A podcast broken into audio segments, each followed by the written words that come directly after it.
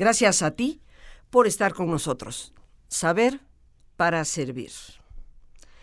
Y saber, queridos amigos, para seguir y reconocer que en la vida algunos cambios, por dolorosos que sean, pueden significar ese salto, ese brinco, ese transitar a otro nivel y a un nivel que puede ser mucho mejor. De todos es conocida la estadística de la enorme cantidad de parejas que con la ilusión de te amaré toda la vida, pues entran a planear una vida juntos. Sin embargo, con el tiempo, parece que las palabras se desgastan y lo que más se desgasta es el alma. Y llega el momento de, de tener que partir. A otros rumbos, nos duele, por supuesto que nos duele, a cualquiera de nosotros, ¿no? Lloramos por ello. Pero lo que es importante es reconocer que la vida va a seguir. Aquella canción famosa que todos conocemos del Sin ti, no podré vivir jamás. Eso, eso no es verdad. Nos gustaría pensarlo. Pero la gente viene, la gente se va y nosotros seguimos vivos.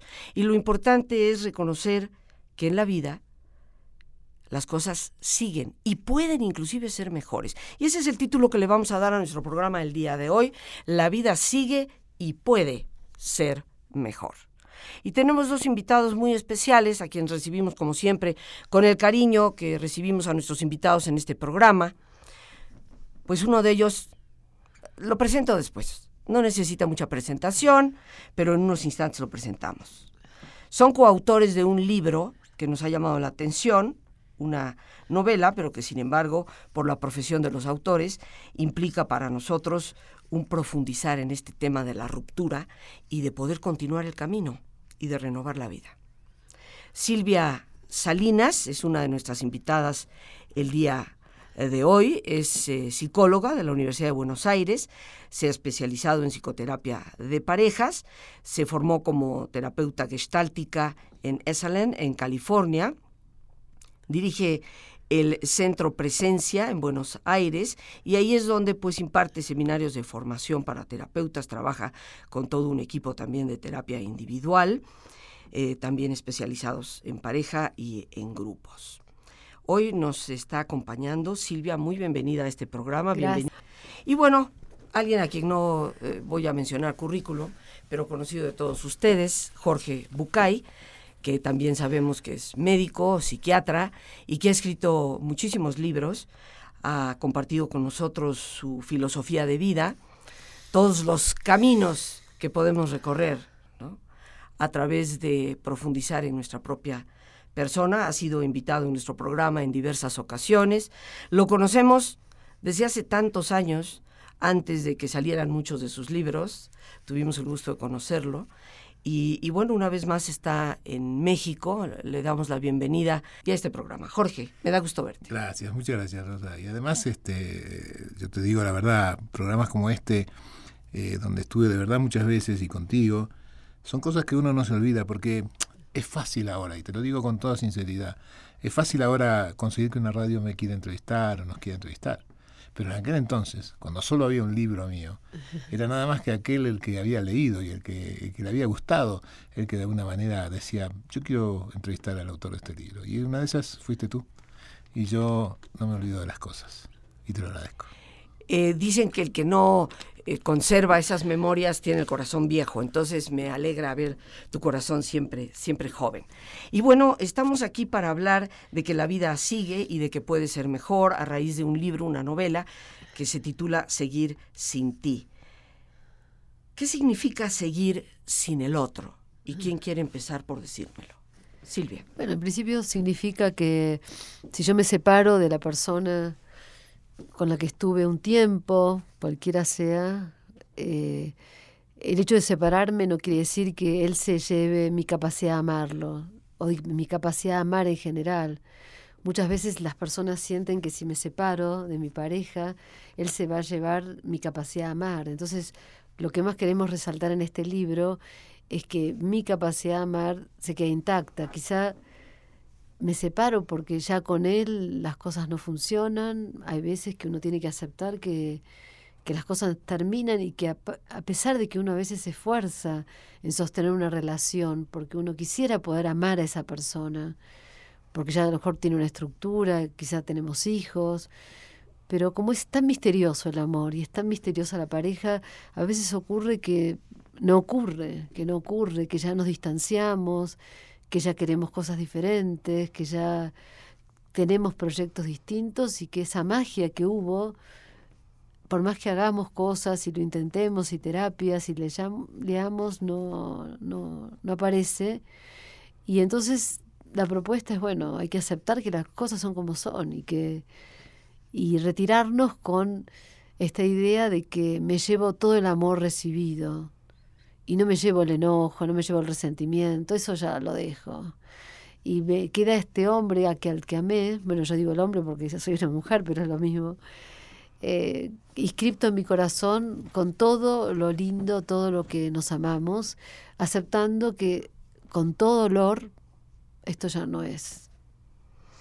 En tu experiencia dentro de lo que es la terapéutica de parejas, eh, pues me imagino que habrás confrontado situaciones donde, como tú dices, ya más allá de cualquier intento de reconciliación, eh, la, la, relación está rota. Sí. Me encanta lo que has dicho, la magia se perdió, ¿no? Esa magia tan indispensable. Y, y esto nos lleva a tener que aceptar una nueva realidad. Sin embargo, queridos amigos, la realidad es que muchos de nosotros no queremos reconciliarnos con ese hecho. Lo que se acabó, se acabó. Y de lo más importante que hemos escuchado, nadie, bajo ninguna circunstancia, nos debe robar. Nos pueden robar de todo, menos la capacidad de volver a amar. amar. Este reconciliarnos con lo que es, con las cosas como son, este poder aceptar que, bueno, por más que yo siga amando a una persona en mi corazón, una relación de pareja es cosa de dos. Y cuando el otro dice se acabó, pues con todas mis lágrimas tengo que saber que se acabó. Lo importante es saber que puedo continuar y que puedo renovar y que puedo mejorar y que puedo volver a amar y que puedo volver a confiar. ¿Podemos, Jorge? Estoy seguro que sí. Primero porque ah, en estos tantos años de ver parejas, a mí me parece demasiado claro una, una noticia que no es buena, pero que es la verdad, que es que con el amor no alcanza. Con el amor no alcanza. Ni siquiera alcanza con que los dos nos amemos. Hacen falta otras cosas. Hace falta la posibilidad de crecer al lado del otro. Y como esto no depende solamente del amor, el amor a veces, a veces no es suficiente. Hace falta un proyecto compartido. Si yo, la verdad que lo que quiero es irme a, a estar con los niños de, de, Calcuta y ayudar en la ciudad de la alegría al lado del movimiento de la Madre Teresa Calcuta, y tú quieres este, estar en Las Vegas este, disfrutando de, de, lo que también vale, ¿no? Como una cosa quizás un poco más frívola. Y yo te quiero y tú me quieres. Quizás no alcance para ser una pareja. Quizás no alcance. El Talmud dice, un pájaro y un pez pueden enamorarse y hasta casarse, pero ¿dónde van a hacer el nido? Dice el Talmud. Y yo creo que esto es así, pero creo que en este libro lo que se propone es que cuando la ruptura sucede con amor o sin amor, en lugar de salir a buscar el amor, uno entra a encontrarlo. Nuestra propuesta es que un divorcio, por doloroso que sea, es una excelente oportunidad para darse cuenta que no debo estar buscando todo el tiempo el amor en el otro, sino encontrar el amor por mí en mí.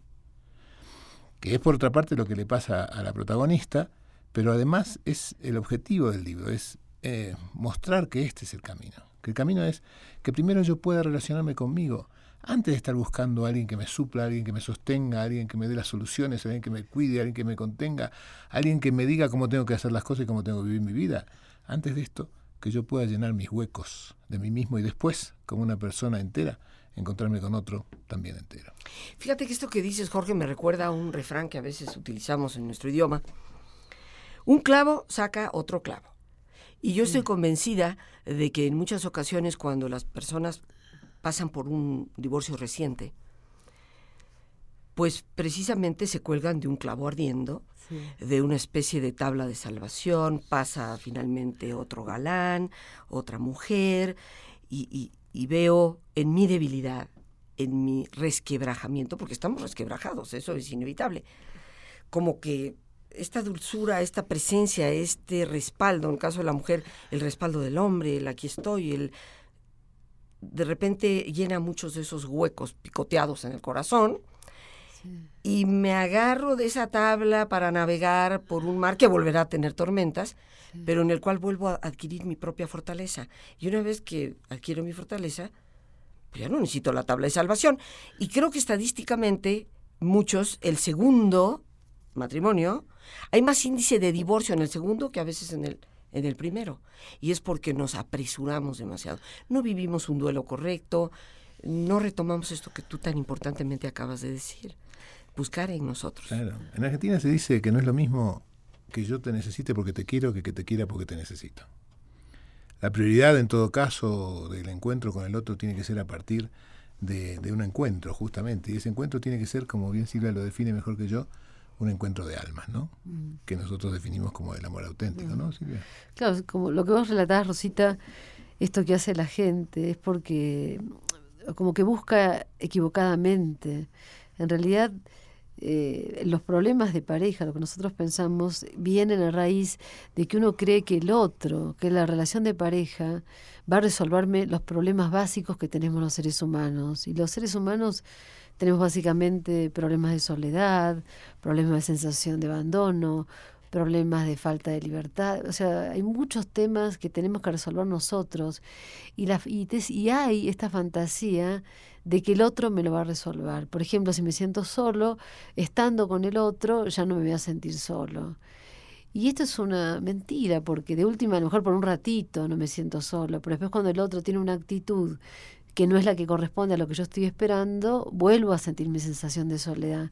Entonces la propuesta nuestra es que eh, para poder estar bien en pareja tenemos que saber que el otro no me va a resolver mis problemas básicos. Y esto de terminar una pareja y salir corriendo, como vos decías, a buscar otra, es un, eh, va a ser un fracaso porque voy a buscar de nuevo una ilusión y de nuevo me voy a desilusionar. Entonces la propuesta del libro es... Eh, tomemos, tomemos conciencia que hay problemas que solo tenemos que resolverlos solos. Y cuando yo resuelvo mi tema de soledad, mi tema de abandono, mis angustias básicas, mi miedo a la muerte, millones de temas que tenemos los seres humanos, ahí a lo mejor estoy más listo para compartir la vida con otro, pero no porque el otro va a curar mi dolor, sino simplemente porque es muy lindo compartir con otro y es otra actitud. Eh, fíjate Silvia que ahorita mencionas pues el tema de la soledad. Eh, le tenemos terror. Desde mi perspectiva, eh, yo considero que la soledad es algo que debemos de saber vivir y que es indispensable en el ser humano. Esos momentos en que entramos en contacto con esa intimidad nuestra, que nadie puede llenar, y que tenemos que saber vivirla. Para mí la soledad no es el problema, para mí el problema se convierte en lo que es la, lo que yo llamo, suelo llamar solitariedad, este apartarnos del mundo, este alejarnos de la gente, este no querer volver a tocar, o sea, volver a entrar en el, en el contacto, ¿no? Y hemos conversado en otras ocasiones, Jorge, con, con este tema de la soledad que menciona Silvia, que es importantísimo. la diferencia entre, entre estar solo y sentirse solo, hablamos la vez pasada, como esta sensación de soledad eh, se corresponde a aquellos que no saben acompañarse de sí mismos o que no han aprendido eso, ¿no? Y a mí me parece que, este es también un, gran desafío, ¿no? Un gran desafío. Pero para poder hacer esto, recordemos, porque quienes nos escuchan dicen, ah, ellos lo dicen tan fácil, y yo entiendo por qué eh, van a pensar esto. Van a pensar esto porque cada vez que uno se separa, aparecen dos amigos, una hermana, dos primos y una cuñada que te dicen, tú tienes que rehacer tu vida. No te puedes quedar así encerrada. Tienes que salir a buscar el amor. Este, tú eres una mujer joven, tú eres un hombre joven. Este, tienes que y no puedes y no puedes esperar porque se te, como se dice en España, se te pasa el arroz. Entonces hay que, claro. En Yucatán se dice se te cuecen los frijoles. Se te cuecen los frijoles. Ah. Entonces, entonces presionados por el medio, a veces sin, sin terminar de tomar la decisión y sin terminar de elaborar el tiempo del duelo que se necesita para para deshacerse de lo que ya no está, salimos a rellenar, como tú dices, este, buscando un clavo ardiendo, ¿no? Y es, y es de verdad una locura. Sabemos que los duelos tienen sus tiempos, sabemos que la elaboración de un duelo es un proceso, como proceso tiene su tiempo, y sabemos también que cada quien tiene el derecho, yo lo voy a decir, este, aunque a usted que escucha esto no le guste, señora, señor, cada quien tiene el derecho de estar en pareja o no estar en pareja. A nosotros nos gusta la idea de estar de pareja, nos parece útil y, y nos parece un disparador interesante, pero no es imprescindible para vivir en la vida. Alguien puede elegir no estar en pareja y no es un ser despreciable ni execrable por eso. Entonces, eh, aprendamos esta historia que desde el amor este, nos dice todo el tiempo, ¿no? que es respetemos lo que el otro necesita, lo que el otro quiere y sobre todo sus tiempos. También esto que mencionas, este, Jorge, es algo que, queridos amigos, tanto lo hemos mencionado en este programa, esta especie como de deformación cultural que padecemos, eh, yo diría, universalmente. Los, los, seres humanos somos muy pretenciosos, pensamos que la Tierra es el universo, pero eh, en términos, todas las culturas están de alguna forma permeadas por este tengo que tener una pareja. Y tanto dolor no es el tema del día de hoy, tanta frustración porque se me están quemando los frijoles y no aparece el príncipe adorado, o yo, o yo, hombre en este caso, pues ya llegué a cierta edad y, me miran raro porque no, porque no tengo una mujer al lado. Y esto conduce a tanta, tanta solitariedad, tanto aislamiento, pero como decían nuestros invitados, y comparto plenamente, se puede vivir en pareja y se puede elegir no tenerla. Bien amigos, listos ya para relajarnos.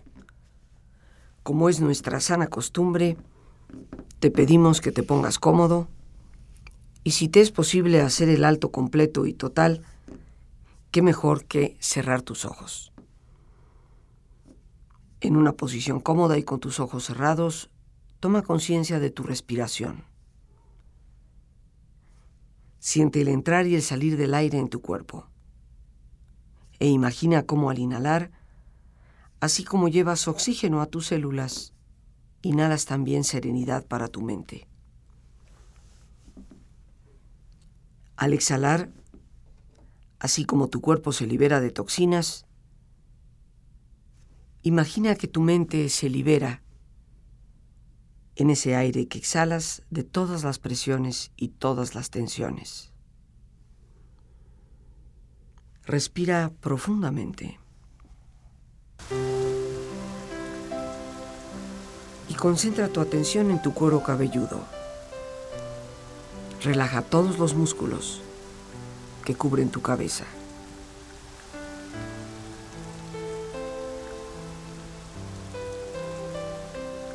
Relaja tu frente, tus párpados, tus mejillas toda la piel que cubre tu cara.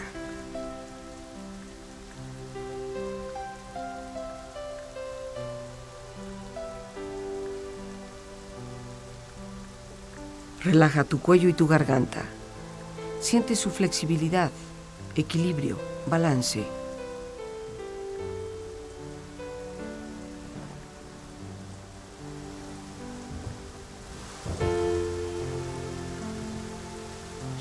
Hombros, brazos y manos, así como tu espalda.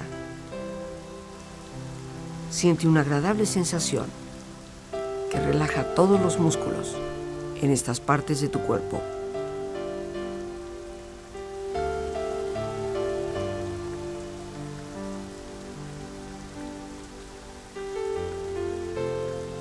Relaja tu pecho, exterior e interiormente relajando todos los músculos, imaginando a todos tus órganos internos funcionar rítmica y saludablemente.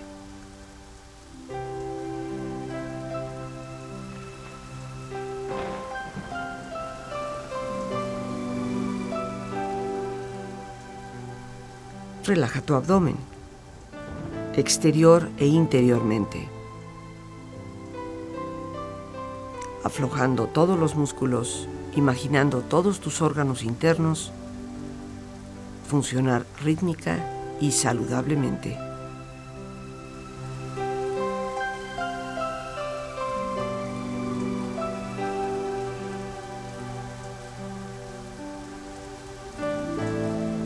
Relaja tus muslos, tus rodillas. Siente la piel, la vibración de la piel en estas partes de tu cuerpo.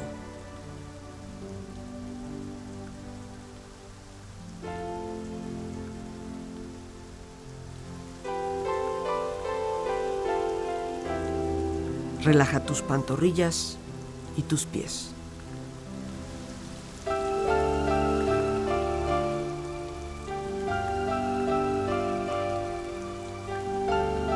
Con tu cuerpo profundamente relajado, proyecta en tu mente la imagen de un lugar ideal para descansar. Imagina los colores, los sonidos, los aromas. Es un lugar de belleza y de paz. Siente estar ahí y disfrútalo.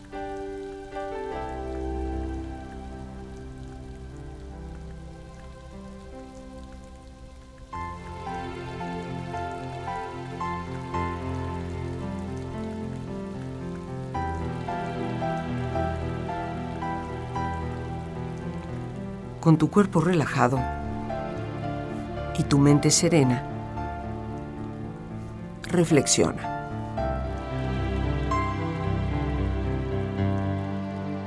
Quiero aprender a escucharte sin juzgar.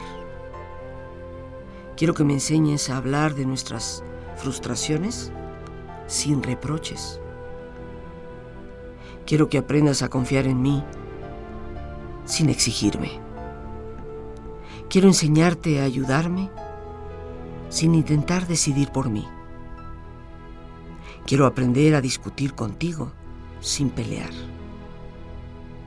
Quiero que me enseñes a cuidar de ti sin anularte. Quiero aprender a mirarte sin proyectar mis cosas en ti. Quiero enseñarte a abrazarme sin asfixiarme. Quiero aprender a acercarme sin invadirte. Quiero que me enseñes a potenciar tus habilidades. Quiero enseñarte a comprender mis limitaciones. Quiero quiero que después de lo aprendido, yo de ti y tú de mí, seamos capaces de elegirnos mutuamente una vez más. Igual que aquel día, pero mejor. Porque hoy lo que más quiero es saber que eres feliz cuando estás sin mí y más feliz aún cuando estamos juntos.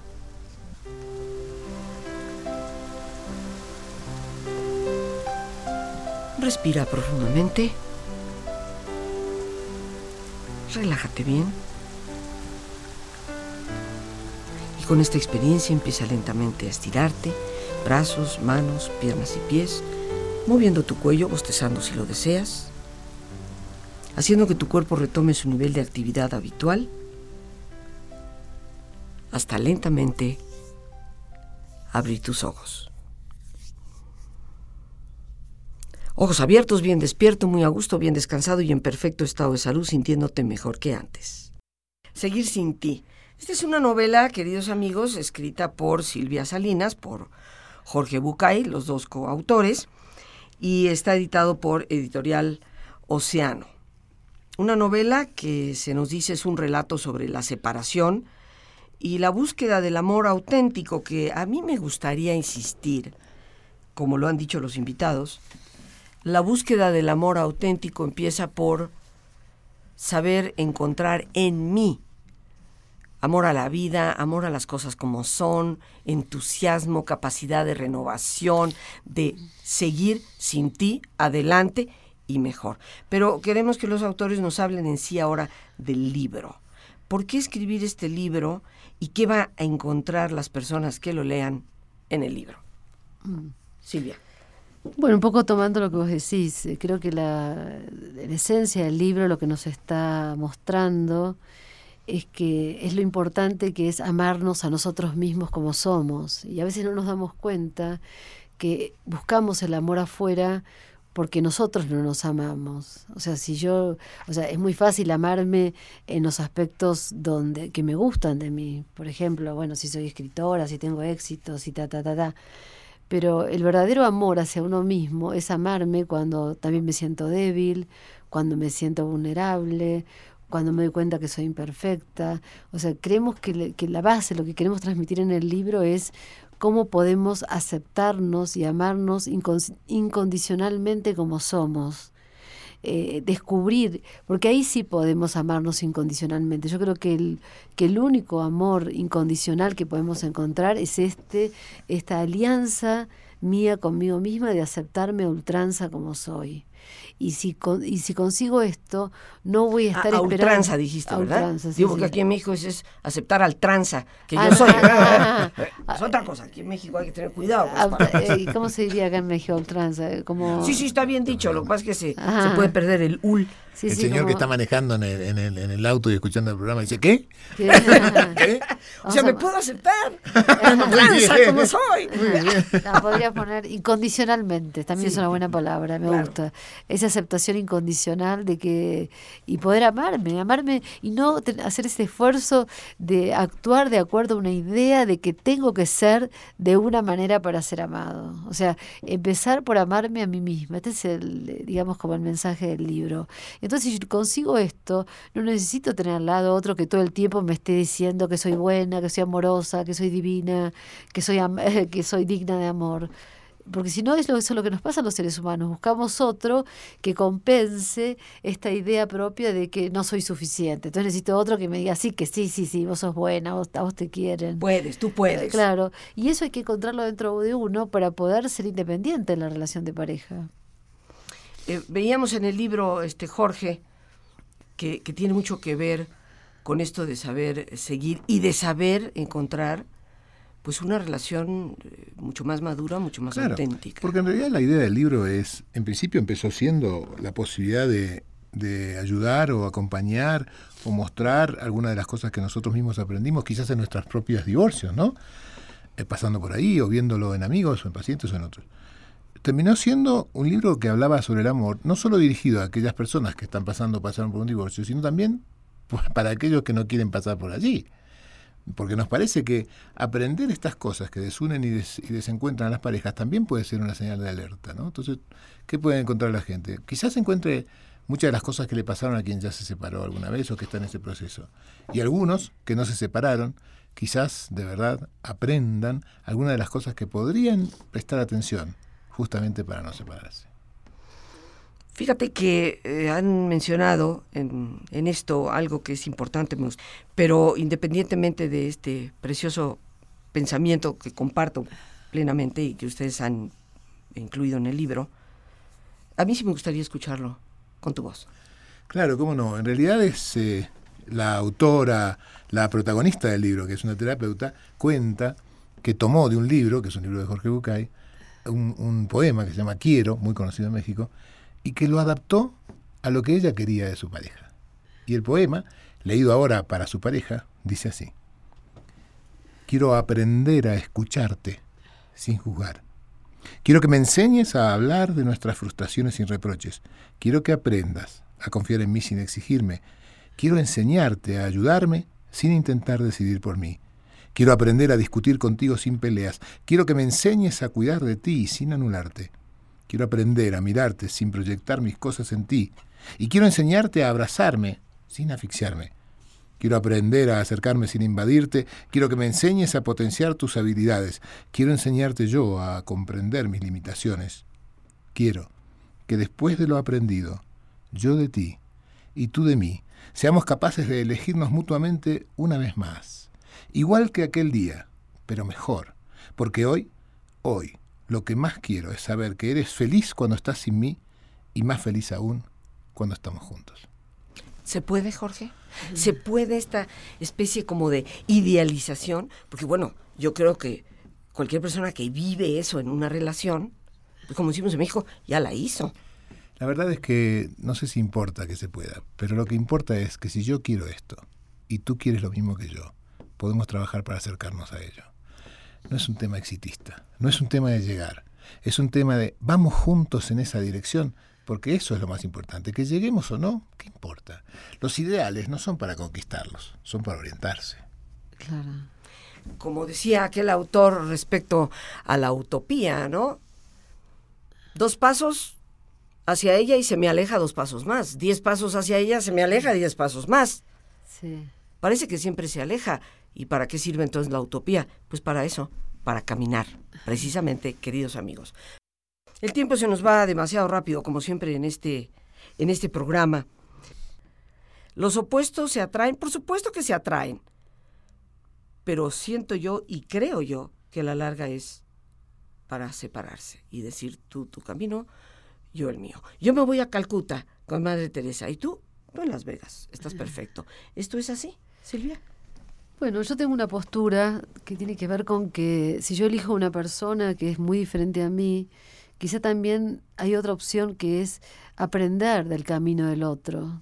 O sea, como que si me atrae lo opuesto, y un poco a veces hablamos con Jorge que nosotros somos una pareja de escritores, y de repente somos muy diferentes, incluso cuando damos las charlas también somos especialmente diferentes, pero a lo largo de estos 10 años de trabajar juntos, yo fui todo, por ejemplo, Jorge es absolutamente más extrovertido, y como si le gusta más lo social y las salidas y, tiene un estilo especial. Yo soy mucho más introspectiva, me gusta estar mucho más tranquila, mucho más en casa pero a, la hora de trabajar juntos yo fui adquiriendo esta esto como si me fuera, fuera creciendo al lado de Jorge en el sentido de aprender a poder dar charlas, a poder salir al mundo, venir a México, moverme más. Y yo me di cuenta que Jorge se volvió mucho más introspectivo, más meditativo. O sea que lo bueno de eh, los opuestos es cuando en cambio de seguir peleándome en que mi postura es la mejor, uno empieza como a querer aprender del otro. Este sería el camino. Si realmente estoy con alguien que es tan distinto a mí, quizá puedo enriquecerme aprendiendo cómo es él y voy incorporando eso a mi manera de ser. de otra manera, me parece a mí que situaciones tan opuestas, donde nada nos une, donde no podemos hacer nada juntos, por mucho que me parezca atractivo y fascinante durante un momento, como bien tú decías, se nos va a pasar. Pero también es cierto que alguien idéntico a mí, al que le guste las mismas cosas que a mí y que piense lo mismo que yo, va a ser de lo más aburrido del planeta. Entonces, me parece que hay que encontrar esto. Hay que enamorarse, enamorarse de las diferencias y amar las coincidencias. Y con esta suma de coincidencias y diferencias, construir el amor sobre el enamoramiento. Ahora, este precisamente, creo yo, es el proyecto menos fácil de todos, ah, porque crecer en las diferencias del otro, para mí el ejemplo que nos da Silvia, sí, ustedes son coautores, pero no viven juntos, no son pareja. Entonces ya... Ah, bueno, No, no vivimos juntos para poder seguir escribiendo. me das toda la razón, vamos, vamos. Así que nos encontramos con que ya el que vive con, convive con el otro en todo momento, me parece maravilloso este concepto de aprender, enamorarme de lo que a ti te gusta, que tal vez no era lo más atractivo para mí en términos reales, y crecer con ello. Bueno, esto sería estupendo. Tristemente no pasa con tanta frecuencia. No, no, es muy difícil, es muy difícil, de verdad es muy difícil. Pero lo que nosotros queremos proponer es, eh, aunque sea, tómalo como un hecho didáctico, ¿no? Estamos cansados de que alguien diga, no puedo estar con él porque somos diferentes. Estamos cansados que diga, no puedo separarme porque somos iguales. Ni una cosa ni la otra. Las relaciones humanas son tan dinámicas, son tan dinámicas, que en algunas cosas en que somos diferentes quizás yo puedo aprender. Que en algunas cosas que éramos iguales y me fascinaban, hoy me aburren. Me aburre no poder comentarte nada porque me vas a decir lo mismo que yo ya pensaba. A veces necesito a alguien que me, que me despierte algo que sea totalmente diferente. Y me parece a mí que esta es la combinación. Pero claro, para esto tiene que haber una mínima coincidencia. Tenemos que tener por lo menos una coincidencia. Mira, hay tres o cuatro coincidencias que tenemos que tener tenemos que tener una postura que no sea confrontada ideológicamente. No estoy diciendo votar por el mismo partido, ¿está bien? Pero la verdad es que si yo estoy contra la discriminación y tú perteneces al Ku Klux Klan, hay cosas que no van a funcionar entre nosotros por mucho que nos esmeremos. No solo no voy a aprender nada de ti, no quiero aprender nada de ti. Una cosa es ser diferentes y otra cosa es ser contrapuestos. Entonces me parece a mí que ahí está el matiz, ¿no? Que es, en algunas cosas, a ti no te gusta la música clásica, este, o a ti sí te gusta la música clásica, a mí me gusta el rock. Quizás, quizás si compartimos un poco de tiempo y te animas a acompañarme a algún concierto de rock, yo puedo acompañarte a un, concierto y con tu ayuda, con tu ayuda, como me ha pasado, puedo, puedo quizás aprender a escuchar ópera. Todo podemos aprender. Está en el querer y también está en reconocer que ni las extremas diferencias ni las extremas semejanzas ni los polos opuestos ni los polos idénticos. Las gracias a Dios por este espacio que nos permite compartir. Las gracias a nuestros invitados, Silvia Salinas y Jorge Bucay. Y el más importante de todos, una vez más, gracias por tu paciencia al escucharme, por ayudarme siempre a crecer contigo. Que Dios te bendiga.